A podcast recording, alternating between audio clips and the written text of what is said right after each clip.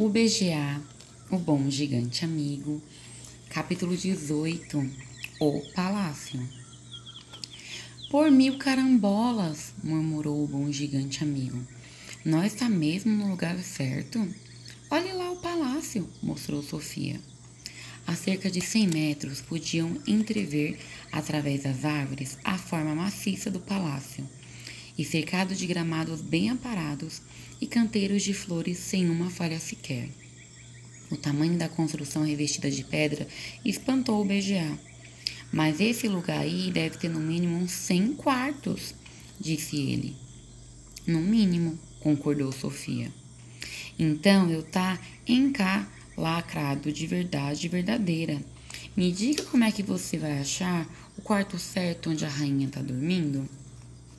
Vamos chegar mais perto e olhar melhor, sussurrou Sofia. O BGA deslizou entre as árvores. De repente parou. A orelhona onde Sofia estava alojada continuou a mover-se. Ei! reclamou a menina. Você vai me derrubar. Psiu. Eu tá ouvindo uma certa coisa. O BGA escondeu-se atrás de um arbusto e ficou esperando. A orelhona virava de um lado para o outro. Sofia se agarrou-se com força para não cair.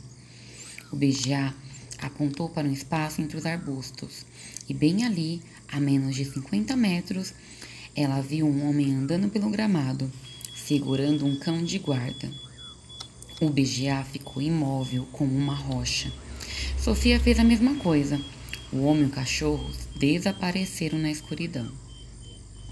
Você disse que os soldados não ficavam aqui nesse jardim de trás, murmurou BGA. Não era um soldado, era uma espécie de vigia. Temos que tomar cuidado. Eu não tá assim tão preocupado, disse BGA. Essas orelhonas que eu tenho servem para escutar até uma pessoa respirando lá do outro lado do jardim. Quanto tempo falta para amanhecer? perguntou Sofia. Quase nada respondeu o BGA. Agora está na hora de trabalhar de verdade. Deslizou através do vasto jardim e novamente Sofia reparou como ele parecia misturar-se com as sombras. Onde quer que estivesse, seus pés não faziam barulho, mesmo quando ele caminhava no cascalho. De repente, estavam juntos à parede do fundo do imenso palácio. A cabeça do BGA ficava na altura da janela do segundo andar. E como Sofia continuava sentada em sua orelha, podia ver o mesmo que ele. Todas as janelas daquele andar estavam com as cortinas fechadas e não se via nenhuma luz. Podia escutar ao longe o barulho do tráfego no Hyde Park Corner. O BGA parou e aproximou a outra orelha, aquela onde Sofia não estava sentada, da primeira janela. Não, murmurou. O que é que você está tentando escutar? perguntou Sofia. Respiração, respondeu ele. Eu dá para saber se a voz de respiração é de um ser humano, homem ou mulher. Aqui tem um homem e ele bem que está roncando. Deslizou adiante. O corpo comprido e magro, vestido com casacão preto, colado na parede do palácio, alcançou a janela seguinte. Escutou. Não, sussurrou. Continuou a busca. Esse quarto está vazio, falou baixinho. Em cada janela parava para escutar, mas a cada vez balançava a cabeça e seguia adiante. Quando chegou na janela que ficava bem no centro do palácio, escutou, mas continuou parado. Ahá! disse. Aqui tem uma senhora dormindo. Sofia sentiu um arrepio na espinha. Mas quem pode ser? O BGA pôs o dedo nos lábios, pedindo silêncio. Esticou o braço e abriu um pouquinho as cortinas. A luz alaranjada da iluminação de Londres penetrou no quarto, fazendo brilhar as paredes. Era um quarto grande e muito bem arrumado. Um belo tapete, cadeiras douradas, uma penteadeira, uma cama.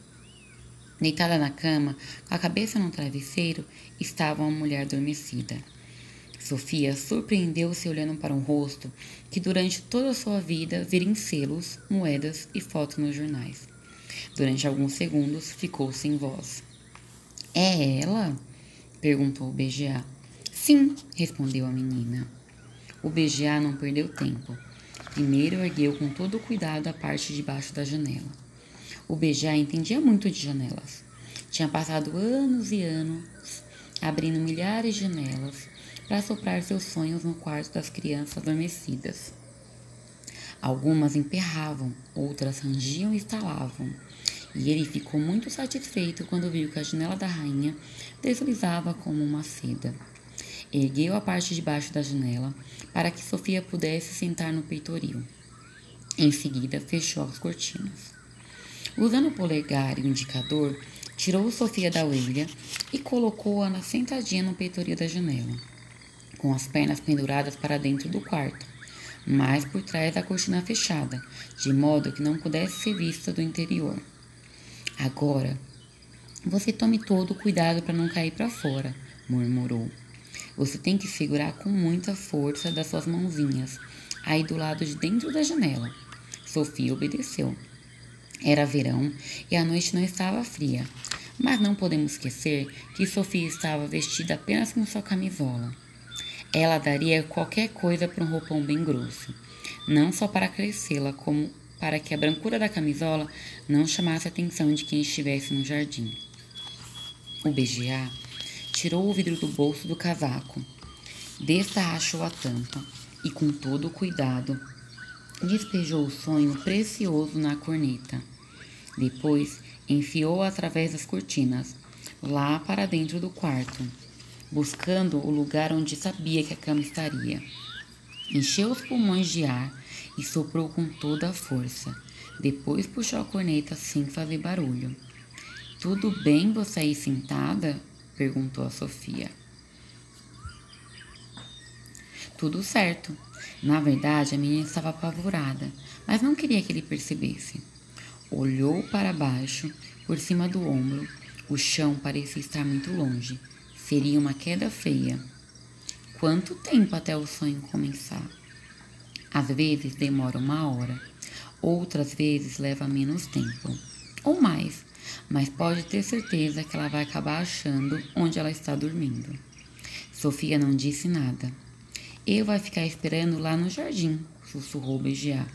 Quando você fica querendo eu, é só chamar meu nome que eu venho correndo. Mas você vai me ouvir? Você está esquecendo estas aqui? E o BGA apontou para as orelhas, sorrindo. Até logo, Sofia disse bem baixinho. De repente, sem que ela pudesse prever, o BGA inclinou-se para a frente e beijou-a no rosto. Sofia teve vontade de chorar. Quando virou-se para vê-lo, havia, ele havia desaparecido. Simplesmente desvaneceu-se no jardim escuro.